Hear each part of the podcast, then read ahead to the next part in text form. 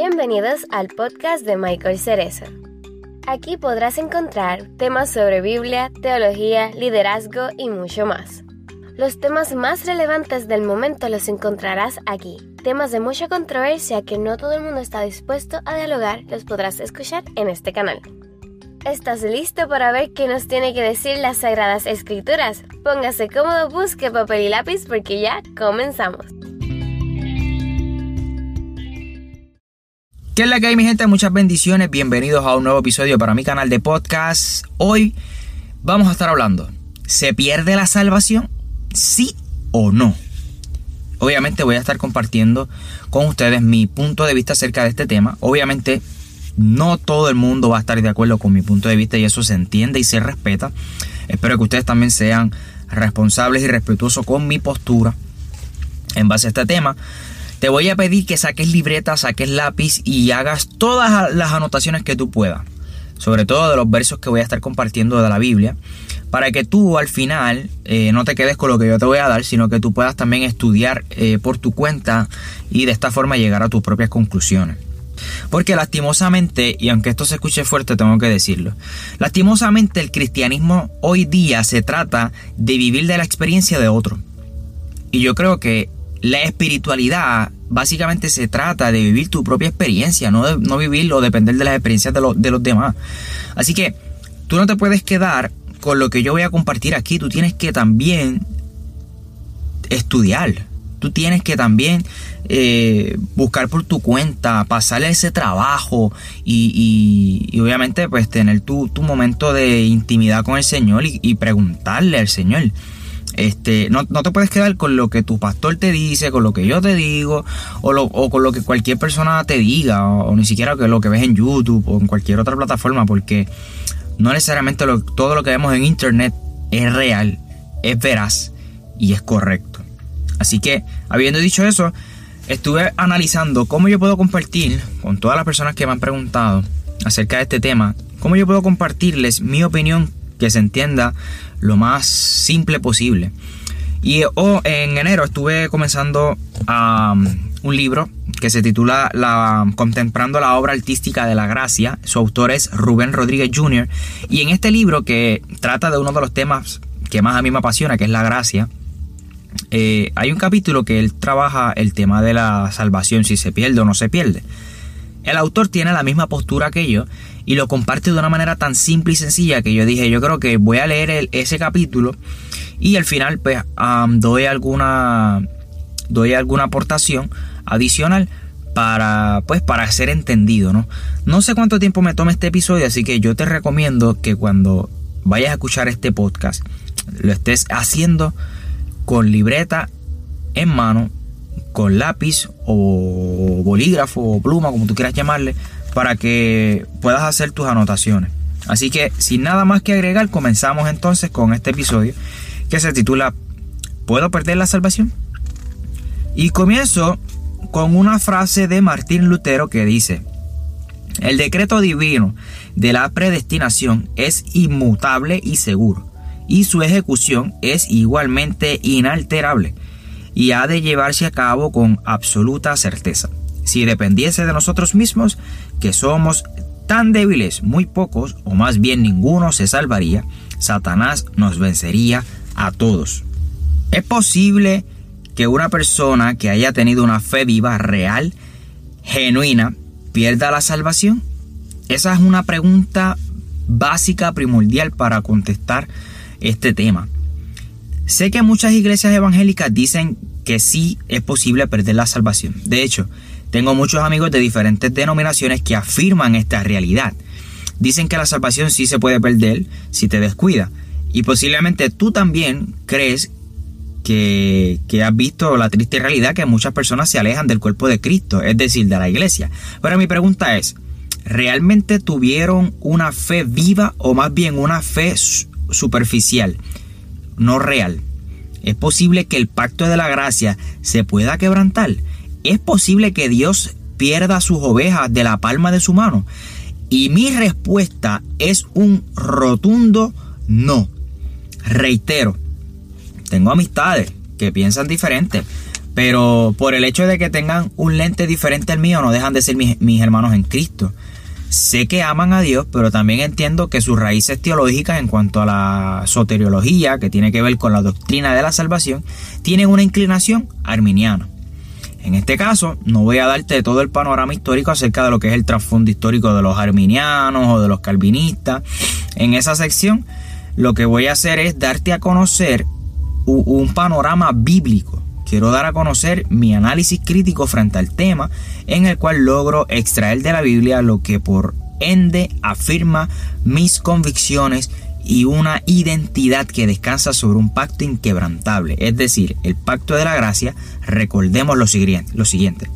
La obra artística de la gracia de Cristo es una obra infalible. Estoy convencido de esto. El que comenzó tan buena obra en ustedes la irá perfeccionando hasta el día de Cristo Jesús. Filipenses 1.6. Esta gracia vertical es una obra infalible. El Padre planea la salvación, el Hijo eh, hizo efectiva la salvación y el Espíritu Santo la hace definitiva. La obra de Cristo es infalible, no descansa en tu fuerza humana, pero es una obra que consume tu alma irresistiblemente y te conduce hacia la obediencia. Este texto no dice que Cristo empieza la obra y nosotros la terminamos por nuestra propia cuenta.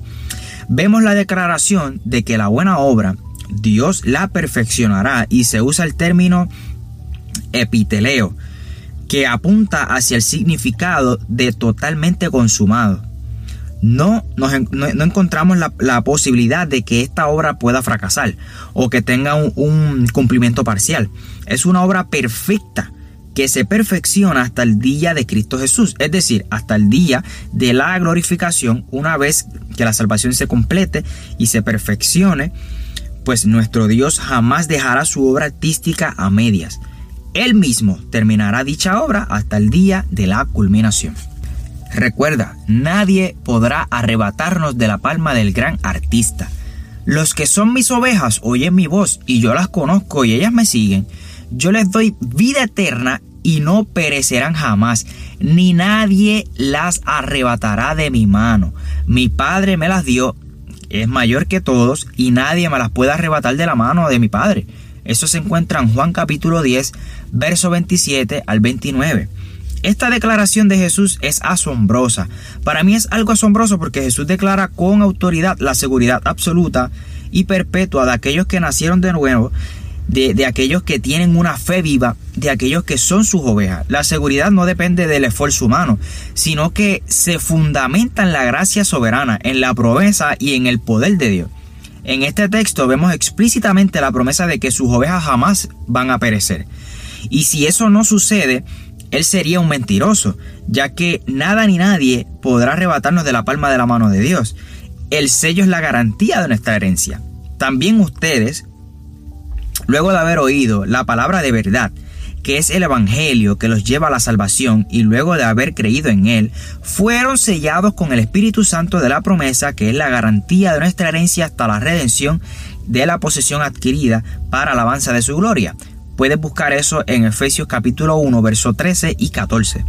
El que verdaderamente cree en el Evangelio es sellado por el Espíritu Santo. Y ese sello es la garantía de nuestra herencia. El Espíritu Santo es nuestra fuerza y nuestra fuente de seguridad es nuestra garantía absoluta.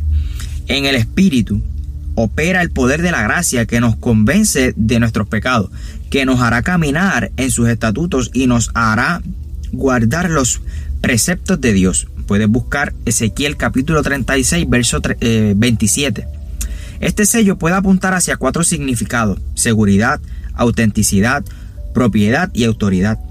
Este sello es la garantía de que realmente somos propiedad de Dios, y siendo propiedad de Dios, ¿quién podrá arrebatarte de la palma de su mano? Jesús ya nos respondió esa pregunta en Juan 10, verso 27 al 29, pues nadie podrá arrebatarnos, nadie nos puede ah, separar de su amor, y tal cual como lo dijo Pablo, por lo cual estoy seguro que ni la muerte, ni la vida, ni los ángeles, ni los principados, ni los potestades, ni lo presente, ni lo porvenir, ni lo alto, ni lo profundo, ni ninguna otra cosa creada nos podrá separar del amor de Dios en Cristo Jesús. Romanos 8, 38 y 39. El nuevo pacto no es un pacto condicional, sino que es un pacto incondicional e inquebrantable. Haré con ellos un pacto eterno, nunca dejaré de estar con ellos para mostrarles mi favor, pondré mi temor en sus corazones y así no se apartarán de mí, dice Jeremías capítulo 32, verso 40. Primero, dice que hará un pacto nuevo, es decir, el pacto de la gracia mediante Cristo. Miren que no dice aquí haré un pacto temporal o condicional, sino un pacto perpetuo. Segundo, en este pacto Dios nos promete nunca abandonarlos. Y Él mismo pondrá el temor en nuestro corazón. Estando muertos en vida, teníamos un corazón de piedra, pero Él nos dio un corazón tierno y sensible para ser receptivos a su voz.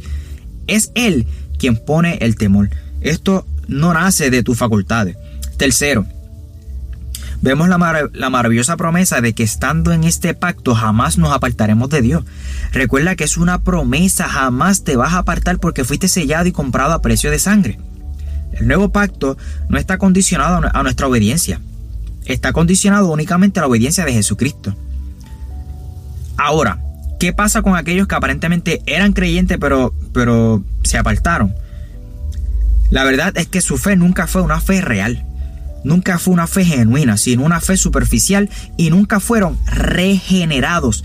Si, no, no es una fe cimentada sobre un terreno fértil. Es decir, sobre el Evangelio. El hecho de que yo haya hecho una confesión de fe no significa que yo sé, que no significa que sea una fe genuina, gente y sigue siendo un no regenerado. Es decir, una persona que aún está muerta en vida y no tiene afectos genuinos por la supremacía de Cristo. Su corazón está cimentado sobre motivaciones incorrectas y nunca ha sido parte del pueblo regenerado y redimido por Dios. Una fe viva es una fe que por naturaleza produce frutos. Ahora, comprendamos, comprendamos lo que dice el siguiente texto. Primera de Juan capítulo 2, verso 19. Ellos salieron de nosotros, pero no eran de nosotros. Si hubiesen sido de nosotros, habrían permanecido con nosotros. Pero salieron para que fuera evidente que no todos son de nosotros. Claramente vemos que aquellos que salieron de nosotros nunca fueron parte del cuerpo de Cristo. Nunca fueron de nosotros. Y es que este grupo de personas ha hecho una, una profesión de fe, pero nunca conocieron a Jesús en espíritu y en verdad. Y puede que hayan tenido o adquirido algún conocimiento intelectual de teología, eh, hayan participado en la iglesia, quizás tuvieron un vínculo con la iglesia, pero su corazón estaba lejos de Cristo, su fe nunca estuvo cimentada sobre la, sobre la obra preciosa de Jesús. Nunca adoró a Cristo en espíritu y en verdad, ya que si hubieran sido de nosotros, si hubieran salido de nosotros, habrían permanecido con nosotros. Pues aquellos que pertenecen son parte del pueblo regenerado y escogidos por Dios. Está claro que la fe que justifica es una fe viviente, no una profesión hueca de fe. Por, por, otro lado, Santiago declara que la fe sin obra es muerta. Él está afirmando que dicha fe no puede justificar a nadie, porque no es una fe viva. La fe viviente produce buenas obras y obviamente estas buenas obras no son la base de la justificación. Recomiendo el panorama de la Biblia, yo creo que rotundamente en la, perseverancia de los santos. Dice, dice Wayne, Wayne Groden, la perseverancia de los santos quiere decir que todos los que verdaderamente han sido nacidos de nuevo serán guardados por el poder de Dios y preservarán como creyentes hasta el fin de sus vidas. Y que solo los que perseveran hasta el fin han nacido verdaderamente. Así que mi conclusión es que Primera de Juan capítulo 2 verso 19 que lo leímos hace un momento describe cómo debemos ver a aquellos que aparentemente se apartan de la fe, aquellos que aparentemente estaban con nosotros, salieron de nosotros, pero nunca fueron parte de nosotros. salieron de nosotros, pero no eran de nosotros, porque si hubieran sido de nosotros, habrían permanecido con nosotros, pero salieron para que se manifestase que no todos son de nosotros. Estas palabras, en otras palabras, dejar de perseverar no es una señal de que uno puede ser realmente nacido de nuevo y justificado para después perderse. Más bien, dejar de perseverar es una señal de que tú nunca fuiste realmente parte del pueblo regenerado de Dios. Ahora, Entiendo que aún existen citas que te hacen pensar de que la salvación se puede perder una vez ya tú la obtengas. Por ejemplo, vamos a analizar Apocalipsis capítulo 3, verso 5. El que salga vencedor será vestido de blanco y jamás borraré su nombre del libro de la vida, sino que lo reconoceré de delante de mi Padre y de sus ángeles. Pero mira lo que dice John Piper. Algunos dicen que esta es una cita infalible en contra de la doctrina de la perseverancia de los santos. Asumen que cuando en Apocalipsis 3.5 dice que Dios no borrará el nombre de, de, una persona del libro de la vida, significa que Él sí está borrando algunos nombres del libro de la vida. Y que estas son personas que fueron justificadas y más tarde son condenadas. Pero, ¿esta asunción es correcta? La promesa, no borraré tu nombre del libro de la vida no necesariamente significa que algunos nombres sí son borrados. Esta cita simplemente le dice al que está en el libro y triunfa en la fe, nunca borraré tu nombre. En otras palabras, ser borrado del libro es una posibilidad temible, lo cual no voy a permitir que suceda. Eso es lo que nos está diciendo el texto. Te mantendré seguro en el libro. Esa es una de las promesas hechas a aquellos que perseveran y triunfan. No dice que aquellos que no triunfan y se apartan de Cristo estuvieron en el libro y ya hoy no, están y están borrados. De hecho, existen dos versículos más en Apocalipsis que, que parecen enseñar que el tener su nombre escrito en el libro significa que tú definitivamente vas a perseverar y vas a triunfar. Puedes considerar Apocalipsis 13, verso 8. Y la, y la adoraron todos los moradores de la tierra a la bestia todos cuyos nombres no estaban escritos en el libro de la vida del Cordero que fue inmolado desde el principio del mundo. Este versículo da a entender de aquellos quienes tienen eh, su nombre escrito en el libro de la vida del Cordero desde el principio del mundo. Definitivamente no adorarán a la bestia. Es decir, Tener nuestro nombre en el libro de la vida desde el principio del mundo parece significar que Dios no va a permitir que tú fracases y que te otorgará y que te otorgará perseverar en lealtad a Él. Estar en el libro de la vida significa que tú no vas a, apostatar de la fe. De igual manera, considera Apocalipsis capítulo 17, verso 8 que dice, la bestia que viste era y no es, y está para subir del abismo e ir a la destrucción, y los moradores de la tierra cuyos nombres no se han escrito en él, en el libro de la vida, desde, desde la fundación del mundo, se asombrarán al ver la bestia que era y no es, y que vendrá una vez más. Tener el nombre escrito en el libro de la vida desde la fundación del mundo parece asegurar que no nos asombraremos ante la bestia. Aquellos que no tienen sus nombres escritos en el libro de la vida desde la fundación del mundo se van a asombrar. Si tu nombre está escrito en el libro, no te vas a asombrar ante la bestia. La enseñanza que se da aquí es que el tener nuestro nombre escrito en el libro de la vida tiene eficacia. Es decir, que define nuestras acciones. Tener su nombre escrito en el libro del Cordero desde la fundación del mundo garantiza que tú no vas a adorar o no te vas a asombrar ante la bestia. Juan no está diciendo, si adoras a la bestia, tu nombre va a ser borrado. Juan lo que está diciendo es, si tu nombre está escrito, no vas a adorar a la bestia. Esto concuerda con Apocalipsis capítulo 3, verso 5, que dice, el que venciere, no borraré su nombre del libro de la vida. El triunfo que requiere en Apocalipsis 3.5 está garantizado en Apocalipsis 13.8 y 17.8. Esta no es una contradicción, como cuando Pablo expresó, ocupaos en vuestra salvación, porque Dios es quien obra en vosotros tanto el querer como el hacer, para su beneplácito. Filipenses capítulo 2, versos 2 y 13. No es absurdo declarar la siguiente condición. Si triunfas, Dios no borrará tu nombre. Y luego asegurar, si tu nombre está escrito, vas a triunfar. Los que están escritos realmente deben conquistar y realmente conquistarán. Por un lado se resalta nuestra responsabilidad, por el otro la soberanía de Dios. Considero que todo el panorama del contexto que nos muestra John Piper eh, no, no puede estar más claro respecto al tema y quiero que continuemos analizando los diferentes textos que nos pueden llevar a pensar en las posibilidades de perder la salvación. Chequéate este otro verso. Hebreos capítulo 6, verso del 4 al 6. No es posible que los que alguna vez fueron iluminados y se, se borraron del don celestial y tuvieron parte en el Espíritu Santo y saborearon además la buena palabra de Dios y los poderes del mundo venidero, pero volvieron a caer, vuelvan también a ser renovados para arrepentimiento. Eso sería volver a crucificar al Hijo de Dios para que ellos mismos, para ellos mismos y exponerlos a la vergüenza pública. Esta sección de Hebreos ilustra la realidad de los apóstatas o los herejes, aquellos que de alguna forma parecían que habían abrazado la verdad, pero que ahora han abandonado esa verdad. Aquellos que fueron como una prótesis en la cual aparentemente estaban en el cuerpo de Cristo, pero, pero no eran parte de la estructura del cuerpo. No sienten lo que el cuerpo de Cristo siente. Ahora, el autor aquí va a compartir en el libro que estamos leyendo varios comentarios de John MacArthur sobre eh, esto que acabamos de leer del capítulo 6 del libro de Hebreos. Pero yo no soy muy partidario de John MacArthur, pero el autor comparte varios puntos de un comentario de este, de este pastor y autor. Número uno, aquellos que fueron iluminados. Si analizas el texto te vas a dar cuenta de que no se menciona la salvación, o la justificación, santificación o la regeneración. No se menciona un término nuevo testamentario que apunta a la salvación. La iluminación que se menciona en este pasaje tiene que ver con la percepción intelectual de las verdades bíblicas.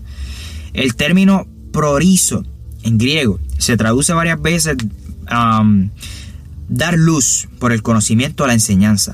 O sea, que apunta a ser consciente de algo, de una información, pero no hay una connotación de aceptación o de rechazo. Recuerda que todos los que lograron ver a Jesús vieron la luz, mas no todos los que vieron y oyeron a Jesús tuvieron la salvación.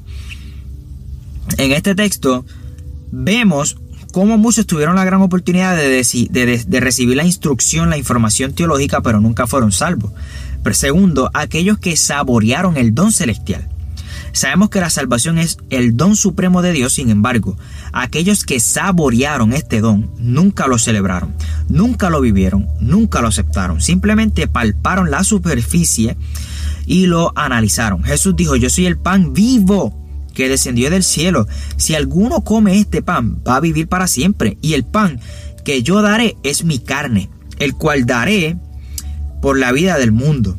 Eso lo puedes ver en Juan capítulo 6, verso 51. Así que, así que si el don de la vida eterna viene rotundamente de comer y no de saborear el don de la salvación en Cristo Jesús. Tercero, aquellos que fueron partícipes del Espíritu Santo. La palabra partícipes o tuvieron parte en el original griego dice metojos, tiene que ver más con el término de asociación pero no con posesión. Esto tiene que ver que ellos estaban donde el Espíritu Santo estaba, donde el Espíritu de Dios estaba ministrando, para posiblemente beneficiarse de los, de los diferentes milagros, pero jamás fueron salvos. Ese es el hecho de que ellos fueron partícipes del Espíritu. No, no fueron parte, sino que fueron partícipes. Seamos realistas, la Biblia nunca habla de creyentes en asociación con el Espíritu habla más bien del Espíritu Santo en el cristiano, el Espíritu en ellos, no ellos con el Espíritu Santo. Y eso básicamente es lo que dice Hebreos capítulo 6. El cuarto punto, saborearon la palabra de Dios. Eso es la otra cosa que dice el capítulo 6 de Hebreos. Una cosa es saborear la palabra y otra cosa muy distinta es comer la palabra y digerir la palabra. Como lo dijo el profeta, al encontrarme con tu palabra, yo las devoraba y ellas eran mi gozo y alegría de mi corazón porque yo llevo tu nombre, Señor Dios Todopoderoso. Jeremías capítulo 15, verso 16. ¿Se acuerdan de Herodes, quien mandó a decapitar a Juan el Bautista? Pues este hombre, eh, este hombre gustaba y saboreaba las palabras de Juan el Bautista, le gustaba probar y catar el mensaje, pero cuando estaba bajo presión, se olvidó del aprecio y del mensaje. Y no está mal saborear el mensaje de Dios, aunque otra cuestión muy diferente es digerir y procesar el mensaje en nuestro corazón. Y el quinto punto que comparte eh, John MacArthur en su comentario, que es lo que estamos leyendo de autor, saborearon los poderes del mundo venidero. Es una realidad de que estos personajes pudieron captar estos poderes, es decir, pudieron ser testigos oculares de las señales y los prodigios a través de los apóstoles.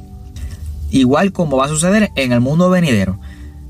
Al final el texto dice que aquellos que han tenido la bendición de la iluminación, o sea, la percepción intelectual de las verdades de la Biblia, la asociación con el Espíritu Santo, de haber saboreado, de haber saboreado el don espiritual y su palabra, y su palabra, y su poder no vuelvan a ser renovados, es decir, dejar la condición inicial. La condición de estos judíos fue una emoción por el Evangelio, de tal manera que no tomó terreno en todas las facultades del alma, es decir, la mente, el corazón y la voluntad. Siempre lograron catar, mas no digerirlo en sus corazones. Les parecía algo hermoso, pero nunca floreció milagrosamente la fe en Cristo, nunca hubo un arrepentimiento genuino, nunca experimentaron una regeneración genuina, jamás nacieron de nuevo, por ende nunca fueron justificados y sellados por el Espíritu de Dios. No todo el que me dice Señor, Señor entrará en el reino de los cielos, sino el que hace la voluntad de mi Padre que está en el cielo. Muchos me dirán aquel día, Señor, Señor, no profetizamos en tu nombre y en tu nombre expulsamos de no, demonios e hicimos muchos milagros. Entonces yo les diré claramente, jamás los conocí. Escucha bien, jamás los conocí. Aléjense de mí, hacedores de maldad. Mateos capítulo 7, verso 21 al 23. Claramente vemos que aún estas personas profetizaban y echaban fuera a los demonios y hacían milagros en nombre de Jesús. La capacidad de hacer tales obras no es la garantía de que verdaderamente sean creyentes. Pues Jesús mismo dice, jamás los conocí. Jesús no dice, los conocí un tiempo, pero ya no los conozco. Y tampoco dijo, los conocí un tiempo, pero se apartaron de mí. Sino que Jesús dijo, nunca los conocí. Nunca fueron creyentes genuinos. El autor de Hebreos explica, pero nosotros no somos de los que retroceden para perdición, sino, sino de los que tienen fe para la salvación para la preservación del alma. Hebreos capítulo 10, verso 39. Aquellos que son parte del pueblo regenerado de Dios están bajo los términos y el tenor del pacto de la gracia.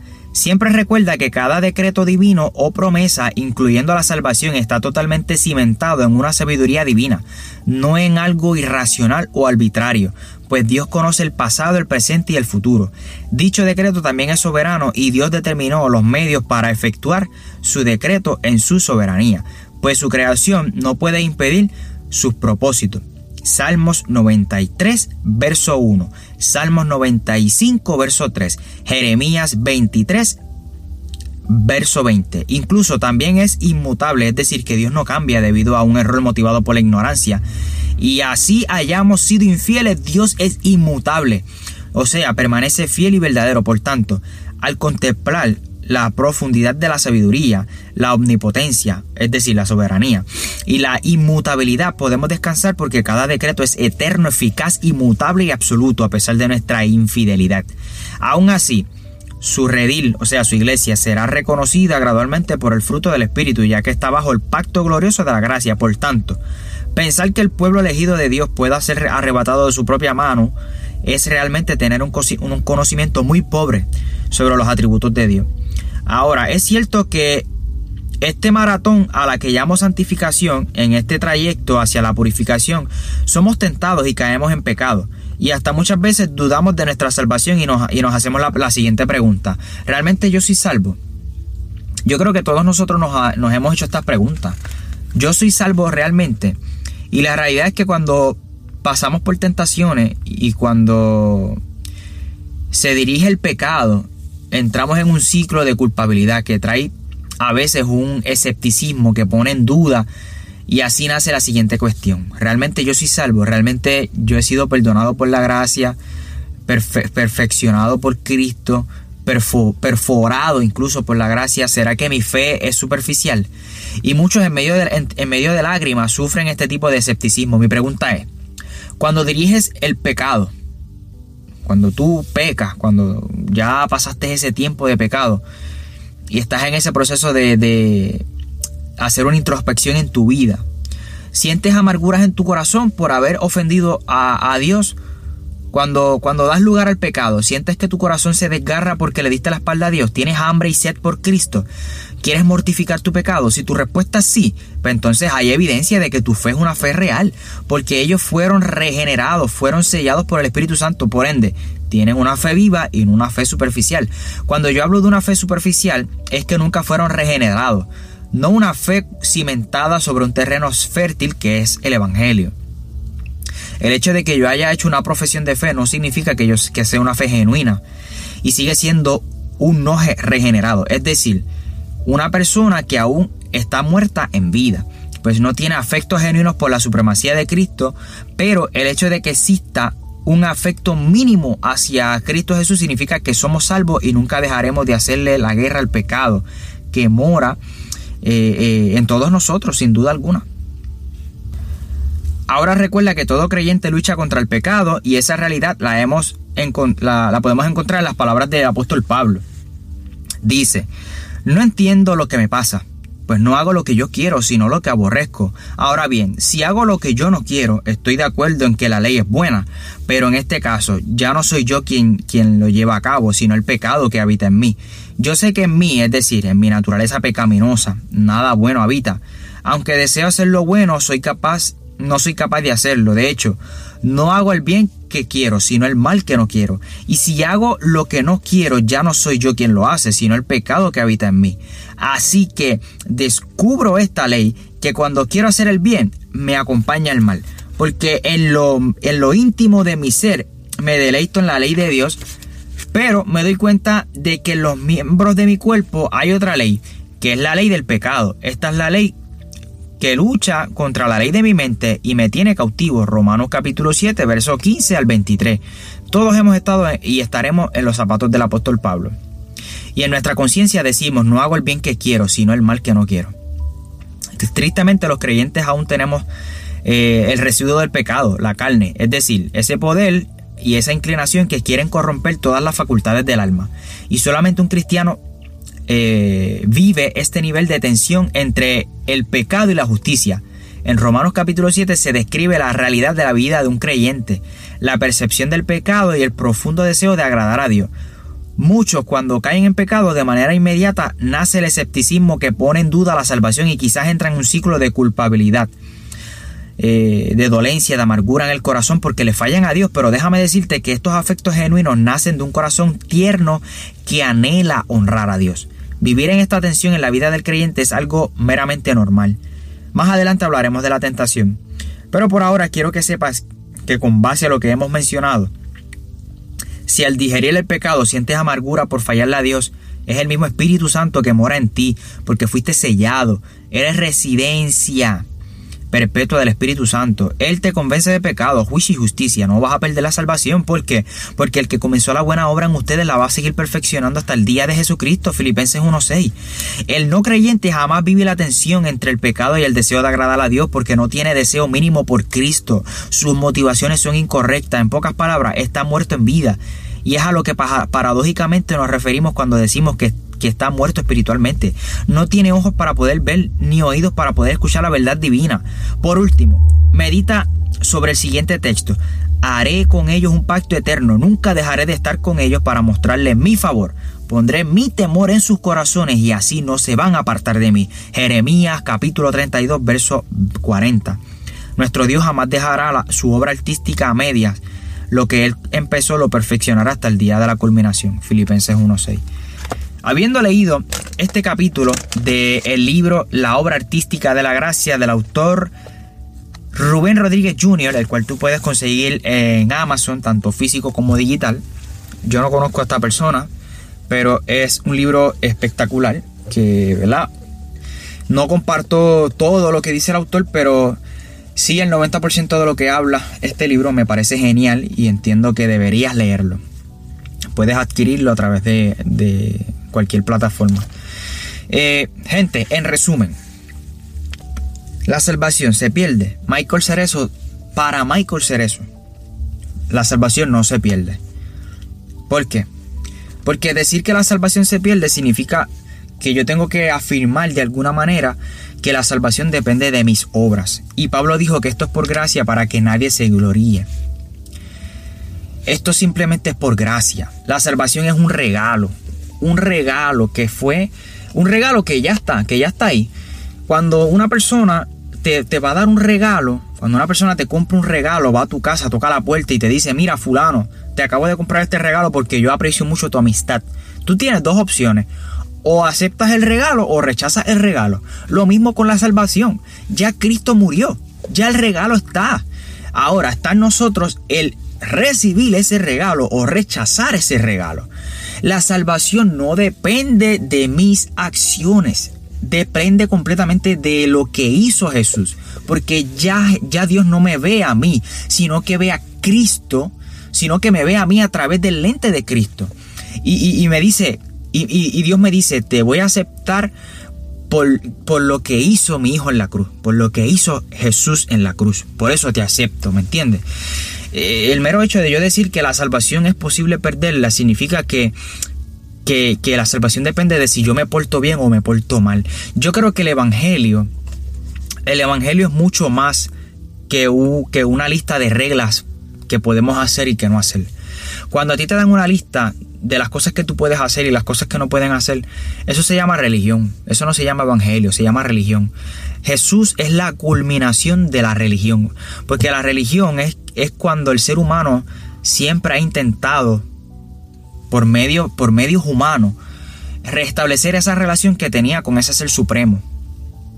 Pero el Evangelio, Jesús, es la culminación de, de la religión. Porque Jesús hizo todo eso posible sin necesidad de un ser humano. O sea, Dios restauró la propia relación que tenía con nosotros por medio de sí mismo. O sea, no tuvo que utilizarla a ninguno de nosotros. Y esto no depende de nosotros. Esto no es por obra, vuelvo y digo, para que nadie se gloríe, para que nadie se jacte y nadie se dé en el pecho.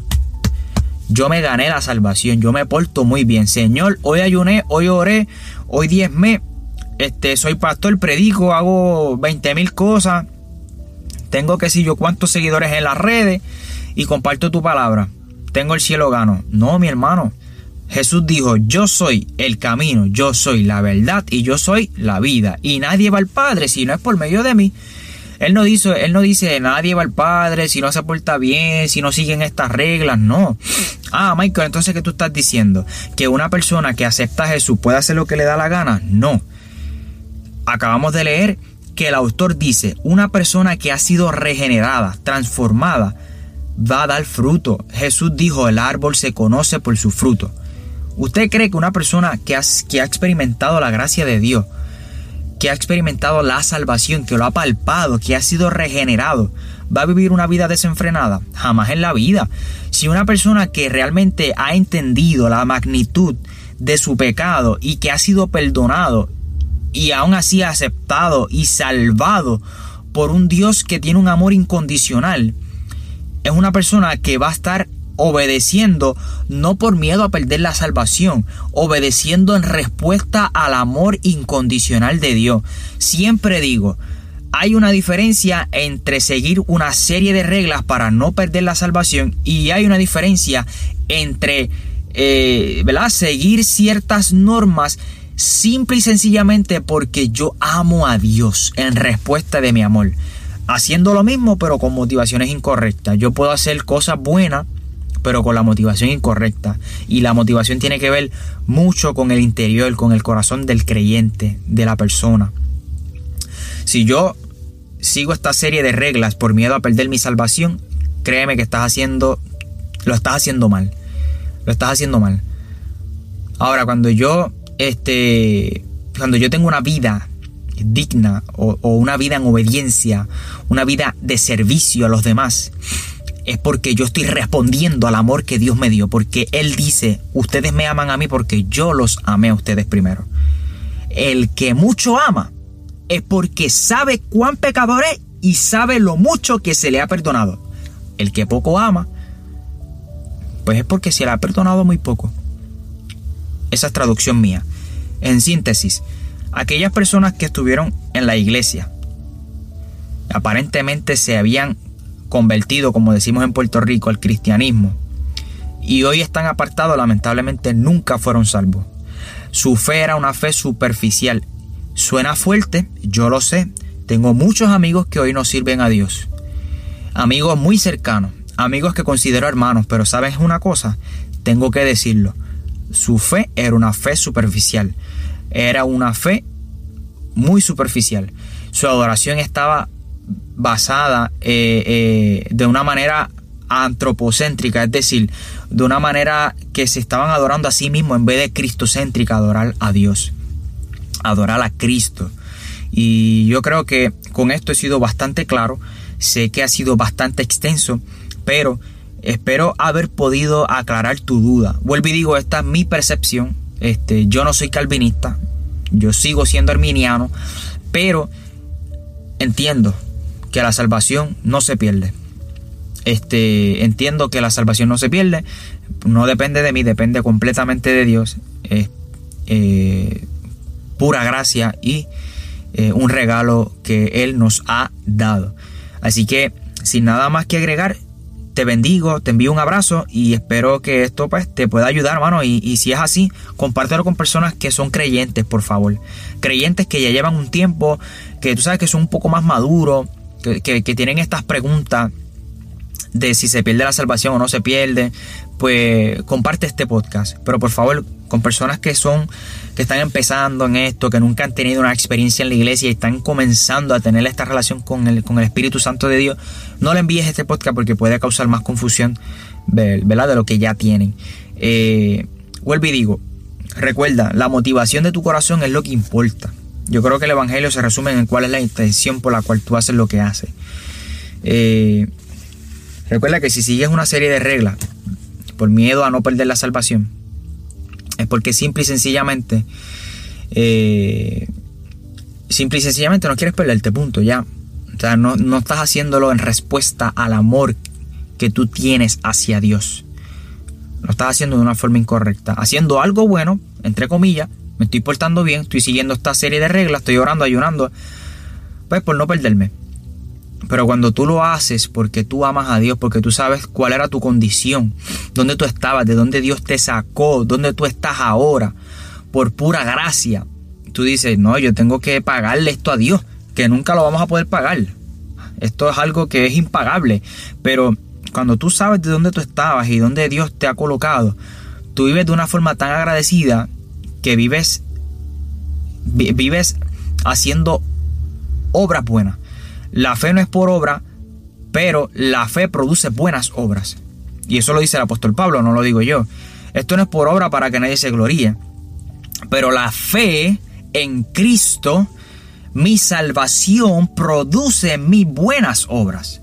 Produce el que yo sea servicial, el que yo ame a mi prójimo, el que yo ame a mis enemigos, el que ore por aquellos que me desean el mal el que vaya, eh, el, que vaya a tener que eh, ir a, mi, a mi comunidad de fe un domingo, tener que levantarme temprano, el único día que estoy libre y estar cuatro, cinco, seis horas en la, iglesia ayudando eh, en el equipo de producción, en el equipo creativo, etcétera. Eso es en respuesta al amor tan grande que yo he recibido de Dios. Así que ahora sí termino, porque si no, sigo por ahí para abajo y ya esto tiene un par de minutos chéveres. Así que eh, dale pausa, dale play para atrás y para adelante, haz tus anotaciones y si tienes alguna duda te invito a que accedas a mi página web www.michaelcerezo.com o en cualquiera de mis redes sociales y me compartas cuál es tu feedback o, qué tú entendiste, si estás más enredado, si estás más confuso, eh, pues si pudiste salir de duda y si esto pues te, te, ayudó y si te gustaría que yo compartiera más temas teológicos como este aquí en mi, en mi canal de podcast. Muchas bendiciones.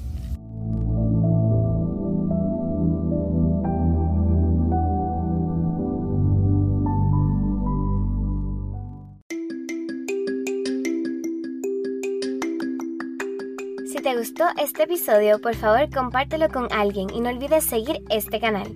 Consigue a Michael en las redes sociales de Instagram, Facebook, Twitter, TikTok y YouTube como Michael Cerezo.